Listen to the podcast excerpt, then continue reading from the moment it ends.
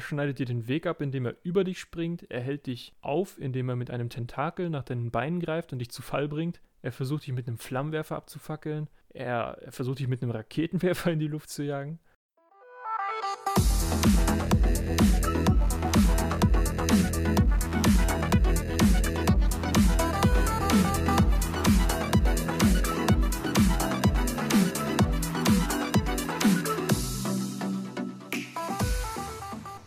Hallo und herzlich willkommen zur dritten Episode meines Podcasts. Ich bin Christian aka C-Stick und ich bin Competitive Super Smash Bros. Melee Spieler und Speedrunner. Ja, ich habe das Intro jetzt ein bisschen abgeändert. Ich sage jetzt nicht mehr Super Mario World ROM Hack Speedrunner, weil das dauert erstens viel zu lange und zweitens äh, kann es auch sein, dass ich in Zukunft wahrscheinlich ein paar andere Titel Speedrun werde. Deswegen will ich mich jetzt nicht unbedingt darauf festlegen als Speedrunner. Deswegen allgemein Speedrunner und Competitive Gamer. So, und Episode 3, Resident Evil 3. Passt doch perfekt, oder? Ähm, ich habe das Resident Evil 3 Remake neulich gespielt und zwar am 5.4.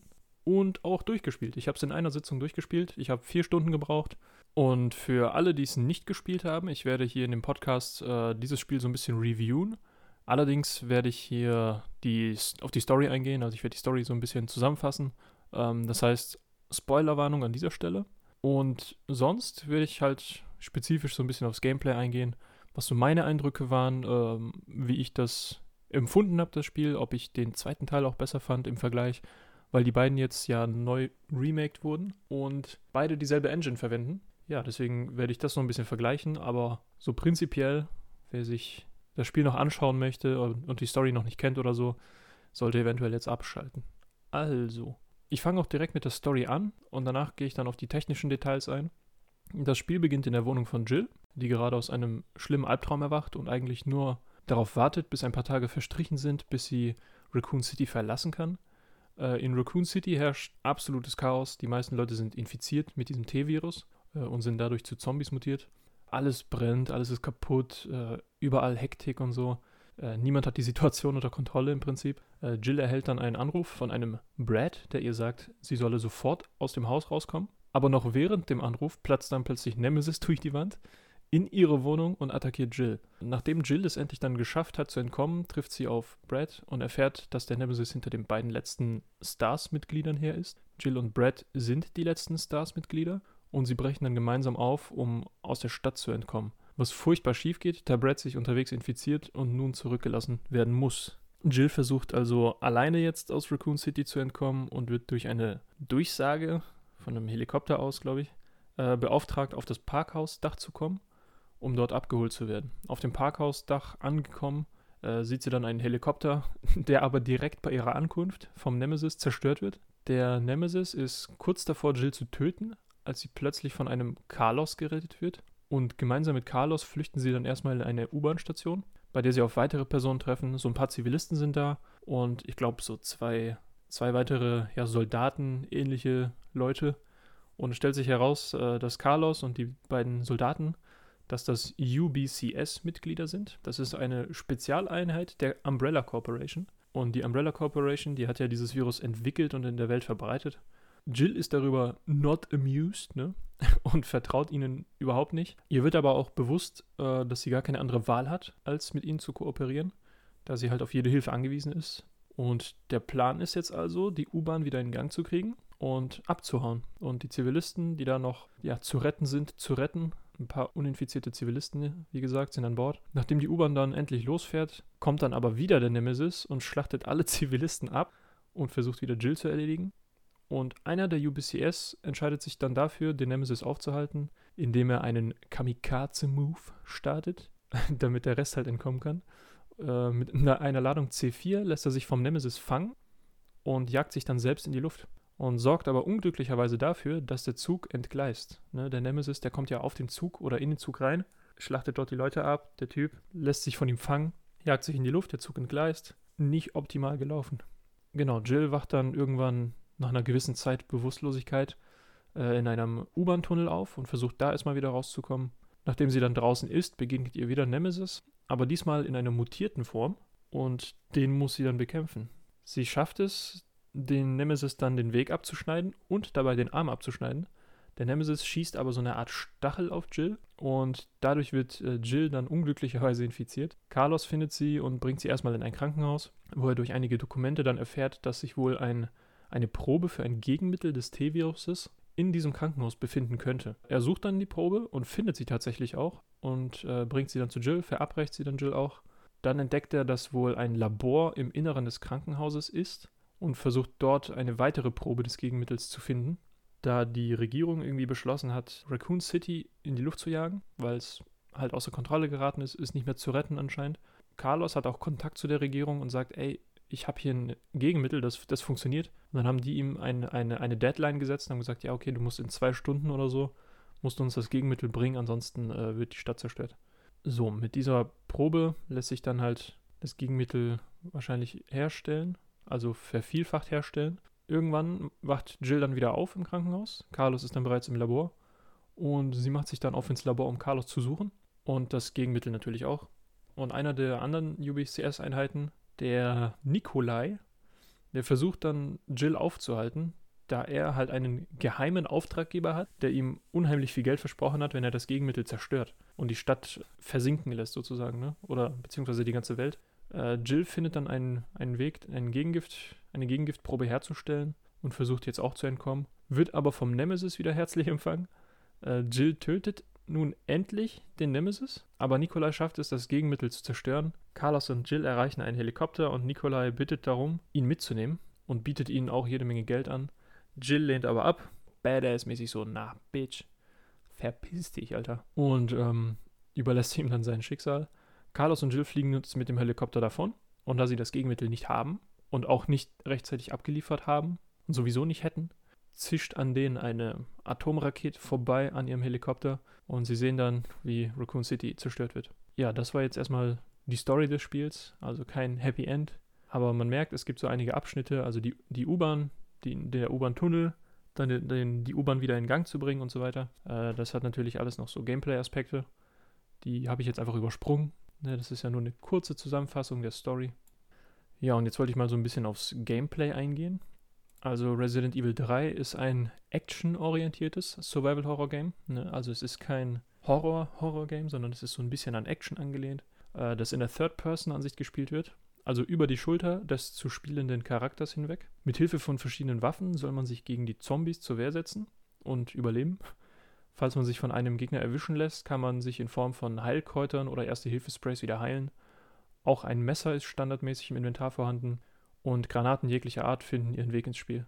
Äh, anders als im zweiten Teil schon mal, das Messer, das ist immer da. Im zweiten Teil, zumindest im Remake vom zweiten Teil, ist das so, dass die Messer abgenutzt werden können oder wenn man von einem Gegner angegriffen wird, kann man sich mit dem Messer wehren, indem man das da reinsticht, aber dann ist das Messer weg.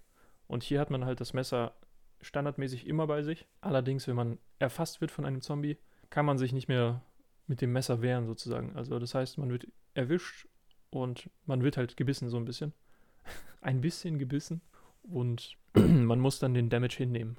Genau, Safe Rooms gibt es in dem Spiel zuhauf. Also wirklich alle fünf Minuten gefühlt findet sich ein Safe Room äh, bei dem man ganz klassisch an einer Schreibmaschine speichern kann. Man braucht keine extra von diesen Filmdingern, die, die man im ersten Teil gebraucht hat. Hat man im zweiten Teil auch nicht gebraucht. Und äh, daneben ist immer eine Truhe, wo man sein Zeug ablegen kann. Und das ist halt immer, ja, immer dieselbe Truhe sozusagen. Also es ist eine, eine magische Kiste, die alles überall hin mitnimmt. Also in jedem Safe Room kann man dann in der Kiste sein Zeug mitnehmen oder einlagern. Ja, also wie geht man nun ein Survival-Horror-Game an? Das ist halt, meiner Meinung nach ist es nicht ratsam, sich mit jedem einzelnen Zombie anzulegen. Man kennt das ja. Also ich persönlich, wenn ich solche Spiele gespielt habe, wo viele Gegner auftauchen, habe ich immer das Verlangen, äh, alle Gegner zu besiegen und dann kann ich weitergehen. In einem Survival-Horror-Game ist das nicht zu empfehlen. Die Munition ist relativ knapp immer gehalten. In dem Teil finde ich jetzt gar nicht mal so krass, aber so in den frühen Spielen oder im ersten Teil vor allem, ähm, da ist die Munition stark begrenzt. Das heißt, ich persönlich spare mir die Munition meistens auf, erledige kaum irgendwelche freilaufenden Zombies und spare mir die halt für die Bossfights auf. Man kann aber selbst entscheiden, wie man das macht. Also in dem Spiel ist es ja jetzt nicht so krass schlimm. Das heißt, entweder erledigt man die Zombies in einem Bereich alle und dann ist der safe. Also da wird auch nichts mehr passieren. Es gibt nämlich eine feste Anzahl an Gegnern, die im ganzen Spiel verteilt sind. Wenn man jetzt einen Bereich absichern möchte, kann man da alle Gegner erledigen und dann kann man sich in Ruhe um, um irgendwelche Rätsel oder Secrets kümmern. Oder man macht es halt wie ich, ne? man weicht den Zombies möglichst aus und spart sich die Munition für den Bossfight oder die Bossfights. In der Hinsicht gibt es eigentlich kein richtig oder falsch. Das ist halt je nachdem, wie man das präferiert. Äh, wenn man sich entscheidet, die Zombies zu erledigen, hat man halt, ja, eventuell viele gesicherte Bereiche. Das heißt, Backtracken ist dann auch nicht mehr so schlimm. Genau, ich bevorzuge es halt, die Zombies in Ruhe zu lassen. In den Bossfights selbst ist immer gerade so genug Munition verteilt, dass man den Bossfight schaffen kann. Wenn man halt wirklich mit null reingeht, ne, du hast gar nichts mehr, gehst weiter geradeaus und plötzlich boom, Bossfight und denkst dir, fuck. Aber in den Bossfights sind meistens so viel Munition verteilt, dass man es gerade so noch schafft. Gefühlt aber auch nur, sofern man wirklich jeden Schuss trifft. Also es ist nicht ganz so leicht. Das heißt, man wird so ein bisschen, ja, es wird einem unter die Arme gegriffen, dass es nicht so unfair ist. Allerdings äh, wird man auch so ein bisschen bestraft, wenn man da mit Null reingeht. Dass, wenn du halt daneben schießt, ja, Pech gehabt, du Depp. Lerne zielen oder äh, teile dir die Munition besser ein. So, Jill lernt in diesem Teil einen Ausweichmove, den es in den beiden Teilen davor nicht gab. Also in, in Teil 1 und 2 gab es das nicht. Äh, man kann nun in vier verschiedene Richtungen den Ausweichmove machen und das sogar ganze dreimal hintereinander. Allerdings wird beim dritten Mal oder bei jedem Mal, wo man diesen Ausweichmove macht, äh, wird allerdings der Antlag eines einzelnen Ausweichers merkbar erhöht. Und beim dritten Mal verliert Jill so ein wenig das Gleichgewicht und muss sich erstmal wieder stabilisieren, bis sie dann normal weitergehen kann. Ähm, das war eigentlich eine ziemlich kluge Lösung, um diesen Move nicht krass ausnutzen zu können. Weil, ne, wenn ein Zombie auf dich zukommt, du drückst nach hinten ausweichen, dann macht sie das instant. Und wenn du das halt, sage ich mal, durch eine Gegnermenge machen willst, das wäre ja, du würdest die ganze Zeit ausweichen, so zack, zack, zack, zack, würdest da übelst locker vorbeikommen. Deswegen, dass du da dreimal den einsetzen kannst und dann richtig krassen Endlag hast von dem Move, sage ich mal, ähm, ist schon eine gute Lösung gewesen.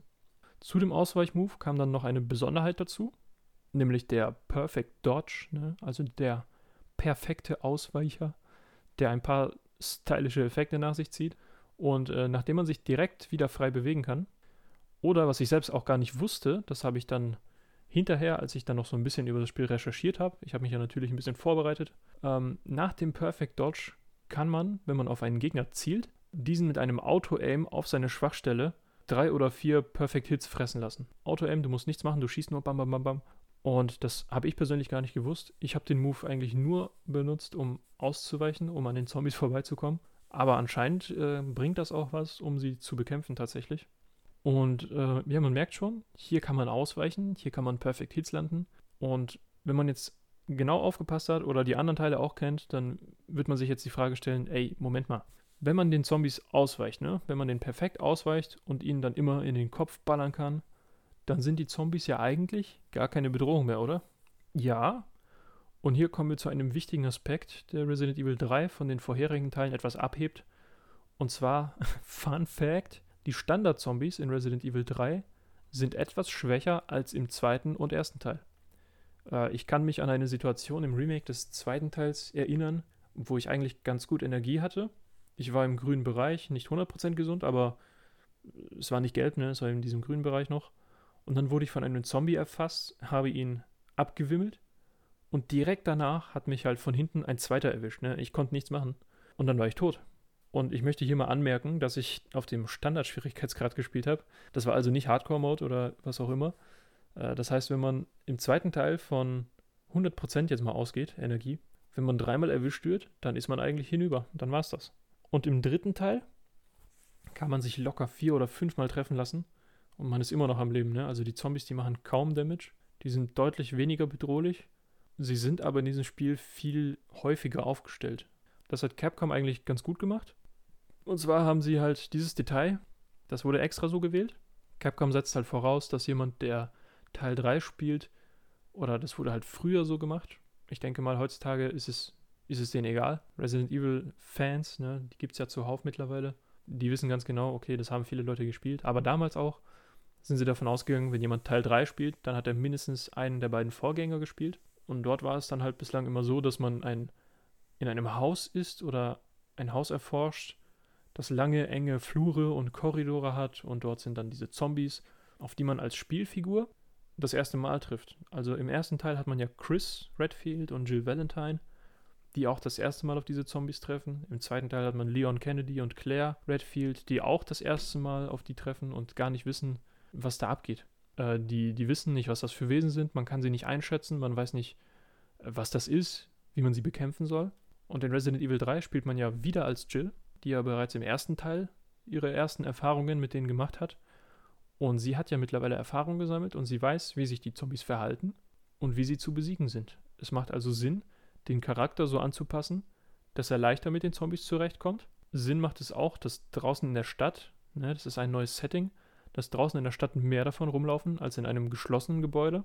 Und äh, daher ist die Wahl eigentlich, dass Jill diesen Dodging-Move lernt und die Gegner etwas schwächen. Das war eigentlich so die einzige richtige Balance-Lösung, die es gab, um das auszugleichen. Dass man sagt, okay, Jill kommt mit denen besser zurecht und auch wenn es viele sind, äh, sie machen ein bisschen weniger Schaden und so. Ja, das Gleichgewicht ist noch, ist noch da. Also auch wenn sie einzeln weniger bedrohlich sind, sind sie in der Masse immer noch gefährlich aber man kommt trotzdem leichter mit ihnen zurecht. So, atmosphärisch ist das auch ganz klar, dass eine, ein dunkles Gebäude, in dem es hauptsächlich sehr ruhig ist, äh, das mit wenig Zombies besetzt ist, wesentlich gruseliger ist als eine Stadt, die sowieso schon in Flammen steht, wo alles laut und panisch zu sich geht und so. In einem, in einem, in einem Haus, sage ich mal, du hast ja keine, oh, wie sagt man, du hast keine Background Noises im Prinzip. Du läufst und du hörst nur deine Schritte, tuck, tuck, tuck. Und wenn du plötzlich äh, und weitere Schritte hörst, obwohl du stehen bleibst, dann macht das schon viel mehr Eindruck, als wenn du halt draußen bist. Ne? Das macht ja auch alles Sinn. Auch als Spieler hat man in der Stadt dann sehr viel Platz, sich zu bewegen äh, und Gegner zu umgehen, was einem so ein bisschen die Bedrängnis nimmt, die man in Resident Evil 2 zum Beispiel hat. Ergo, Resident Evil 2 ist um einiges gruseliger. Äh, das passiert aber rein automatisch. Das ist, das ist nichts, was, was sie beim Entwickeln irgendwie verkackt haben. Das passiert halt rein durch das Setting. Capcom wusste das auch, dass nach zwei Spielen sich die meisten Leute ans Szenario gewöhnt haben. Es war ja jetzt zweimal so, dass man in einem Gebäude ist, wo wenig Gegner sind, aber dafür starke. Und äh, der Spieler, der gewöhnt sich daran. Und wie kann man den dann nochmal überraschen? Wie kann man den nochmal irgendwie dazu bekommen, dass er Angst hat, obwohl er jetzt draußen ist, wo weniger, äh, wo, wo, wo mehr sind? Mehr Zombies, du hast mehr Freiheit, du kommst besser durch.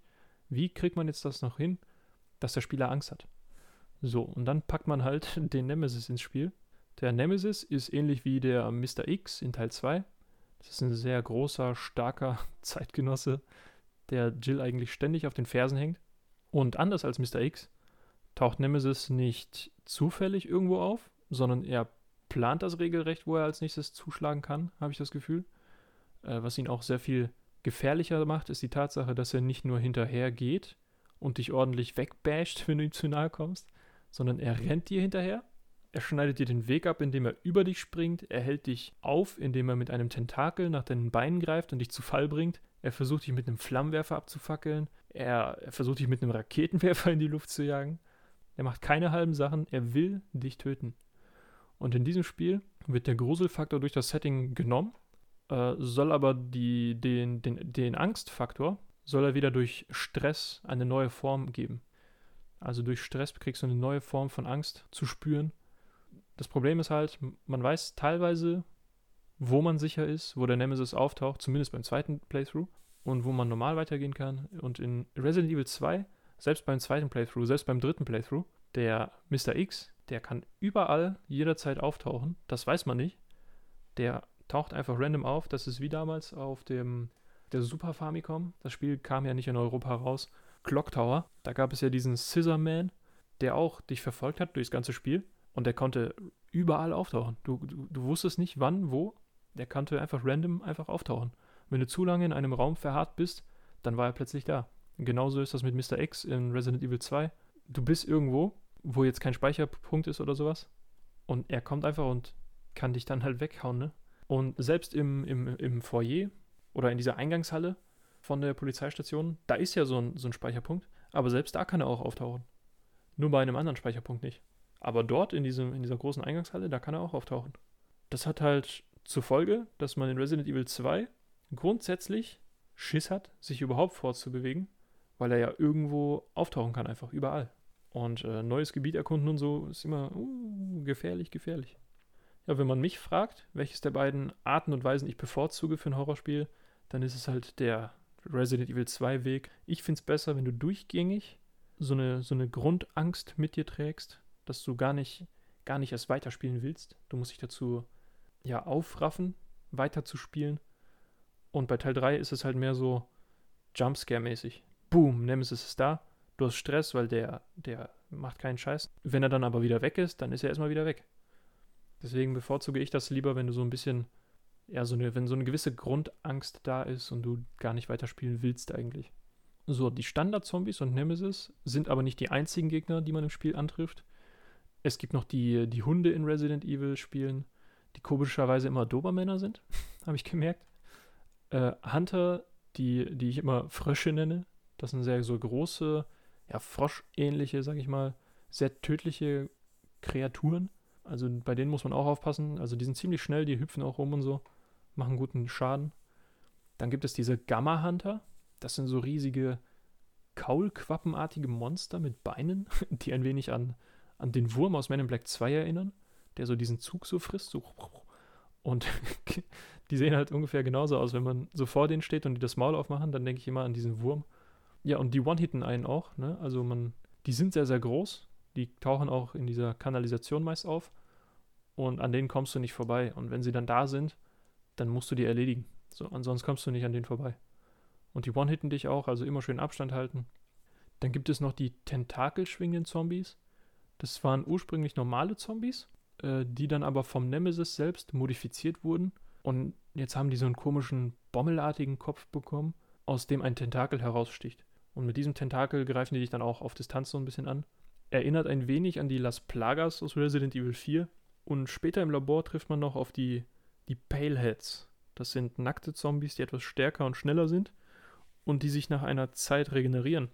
Ähm, also hier kann man nicht, wenn man irgendwo durchläuft, ein paar Schüsse in den Kopf setzen, wie bei normalen Zombies, dann vorbeihuschen und beim Zurückgehen nochmal zweimal auf den Kopf, bam bam, und der ist tot.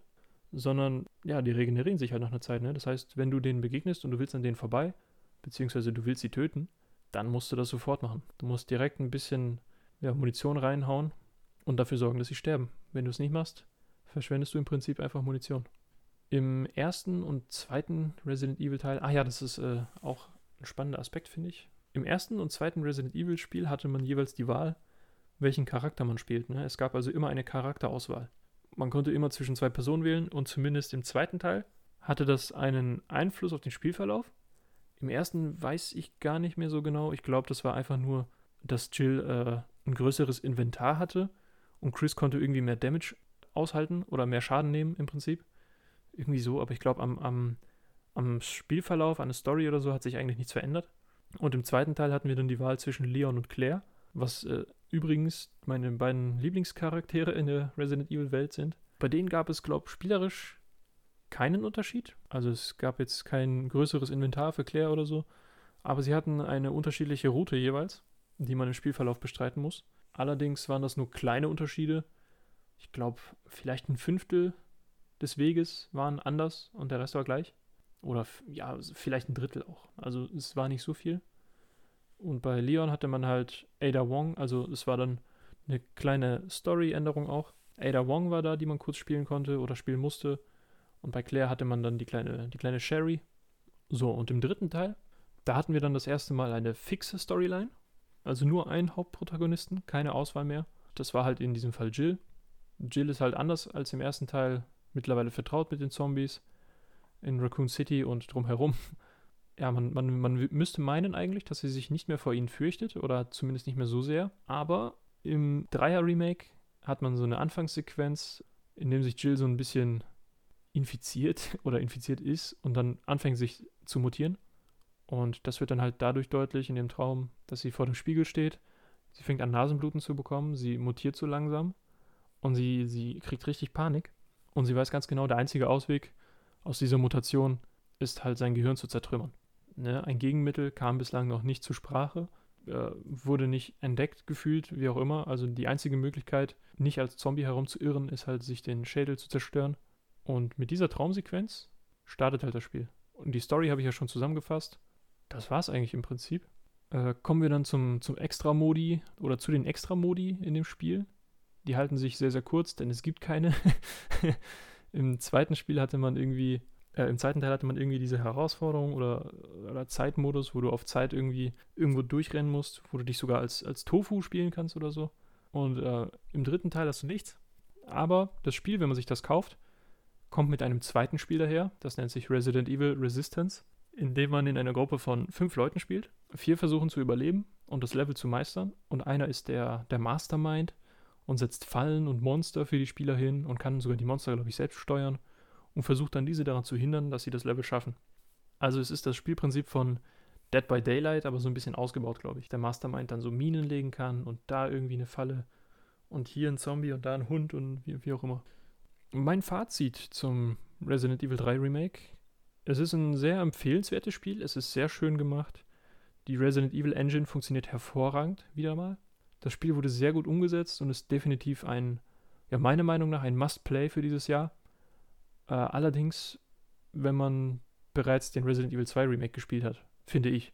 Also wenn man die beiden Spiele, wenn ich die beiden Spiele in, in Schulnoten bewerten müsste, dann wäre Resi 3 eine 2 Plus und Resi 2 eine 1. Also Einsteiger in der Serie würde ich halt empfehlen, erstmal 2 zu spielen. Dann, dann kriegt man so beide Formen der Angst mit. Also es ist sehr unterschiedliches Gefühl, was beide Spiele vermitteln. Zusammengefasst auch auf alle Resident Evil Teile bezogen jetzt waren die beiden Remakes meiner Meinung nach die stärksten Teile der Serie. Also Resident Evil 2 Remake und 3 Remake.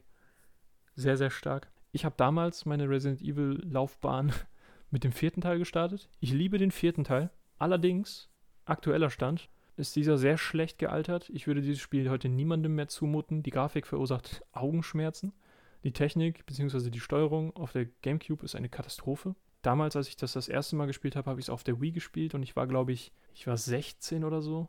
Das Spiel wurde 2005 released und ich habe es 2010, als ich 16 war, habe ich es gespielt und es ging auch voll klar. Ich habe es auf der Wii gespielt, wie gesagt, weil alles andere von der Steuerung her, das, das ging nicht. Das, es war sehr, sehr unnatürlich irgendwie. Und damals gab es auch schon den fünften Teil. Der fünfte Teil ist aber kein Horrorspiel mehr. Das, heißt, äh, wer ein Horrorspiel spielen will, sollte mit 2 und 3 anfangen, meiner Meinung nach. Oder 1. Es gibt ein Remake vom ersten Teil für den Nintendo GameCube auch. Eigentlich alle Spiele wurden bislang geremaked fast. Teil 5 allerdings ist aber tatsächlich ein gutes Spiel. Es ist kein Horrorspiel und es ist meiner Meinung nach auch kein Resident Evil Spiel. Aber wenn man dieses Spiel Koop spielt, das macht so Bock. Das, ey, ohne Witz, das ist ein richtig gutes Spiel, wenn man es Koop spielt. Teil 5 alleine zu spielen, das ist ungefähr so, als würde man eine Suppe mit einer Gabel essen. So, du kannst es nicht genießen, es bringt nichts und es ist einfach scheiße. Und wenn du dann Koop spielst, dann ist das, als würdest du eine richtig nice Suppe so mit, mit einem Löffel essen. Du hast irgendwie was anderes erwartet, weil da Resident Evil draufsteht, aber, aber es schmeckt trotzdem. es ist voll geil. Äh, Teil 6 ist ein Desaster, komplett. Also selbst Koop ist das Spiel scheiße. Das, keine Ahnung, was da schiefgegangen ist. Alles im Prinzip. Und Teil 7 war Teil 7 war super gruselig. War super nice auch. Ähm, ist was ganz anderes gewesen. Es war die in der Ego-Perspektive. Es war wieder in einem Haus. Das heißt, es gab nur wenige Gegner, aber es gab auch diesen, diesen Vater, der auch ständig überall auftauchen konnte. So. Das war richtig cool. Und ja, Neueinsteigern kann ich dann empfehlen, den ersten, zweiten Teil zu spielen, danach den dritten. Also eins, ja gut, eins nicht unbedingt, kann man spielen, ist ein, ist ein sehr, sehr gutes Spiel. Äh, aber bevor man drei spielt, würde ich erstmal zwei spielen. So. Dann, dann kennt man so diese beiden Formen der Angst, wie gesagt. Teil 1 wurde vor Ewigkeiten schon remaked. 2 und 3 wurden remaked. 5, 6 und 7 sind auf einem technisch neuen Stand, mehr oder weniger. Und das Einzige, was jetzt da aus der Reihe fällt, sage ich mal, ist halt Teil 4. Und Teil 4 ist eigentlich ein richtig, richtig gutes Spiel. Und ich hoffe, dass sie dieses Spiel auch remaken, weil auf so einer, auf dieser Skala der der Technik ist Resident Evil 4 jetzt auf dem letzten Platz. Das ist am, ja, am, das ist schlecht gealtert.